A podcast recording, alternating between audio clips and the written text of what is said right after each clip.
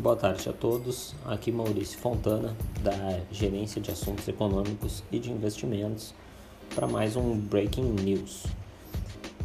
Hoje, com uma agenda mais movimentada, tanto no exterior quanto no Brasil, nosso foco vai ser em dois indicadores bastante relevantes de inflação divulgados, um nos Estados Unidos, um aqui no Brasil. Ah, primeiro, vamos ao IGPM aqui no Brasil, que ficou em maio em 4,1% de alta no mês, acelerando bastante em relação a 1,5% registrado em abril e acumulando com isso uma alta de 14,4% no ano e 37% de alta em 12 meses. Em maio de 2020, esse índice tinha subido apenas 0,3% e tinha uma alta acumulada em 12 meses de 6,5%. Ou seja, a alta do IGPM em relação ao ano passado é bastante preocupante, já que está superando em muito o que se viu em 2020. A mediana das projeções de mercado era de alta de 13,97%, ou seja, a, o resultado do mês de maio superou um pouquinho a mediana do que esperava-se para esse indicador no mês de maio. Uh, mais uma vez, o grande responsável pela alta foi a, o subíndice IPA, né, o IPA, que mede os preços no atacado.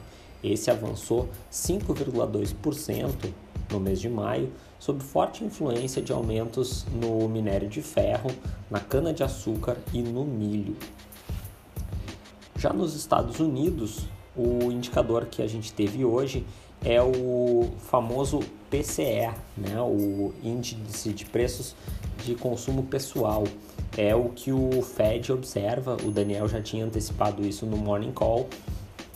A gente ontem ficou sabendo quanto tinha sido o PCE médio, né? o índice de preços médio no primeiro trimestre como um todo. E hoje a gente teve a divulgação do PCE em abril. E esse atingiu a maior alta em 13 anos, desde a criação, desde a crise de 2008, refletindo então um amplo aumento nos preços ao consumidor com a reabertura né, da, da atividade econômica nos Estados Unidos e junto com os massivos estímulos federais que têm sido uh, promovidos, tanto uh, estímulos fiscais quanto estímulos monetários. Uh, vale notar que o índice na, em base anual, que é o que o Fed mais observa e considerado ele em, seu, em sua totalidade, avançou 3,6%, ou seja, bastante alto e bastante superior à meta da inflação nos Estados Unidos, que é de 2%. A expectativa a média de mercado era de algo em torno de 3,5%. O, como vocês já devem ter visto a gente falar, o principal uh, detalhe desse indicador é que existe um núcleo né, que exclui uh, os preços mais voláteis, como alimentos e energia, e esse é chamado então de núcleo do PCE, e esse subiu 3,1% em maio, também superando as estimativas medianas de mercado e também bastante longe da meta do Banco Central americano. Esse é considerado o principal risco uh, externo para a economia, tanto global quanto brasileira.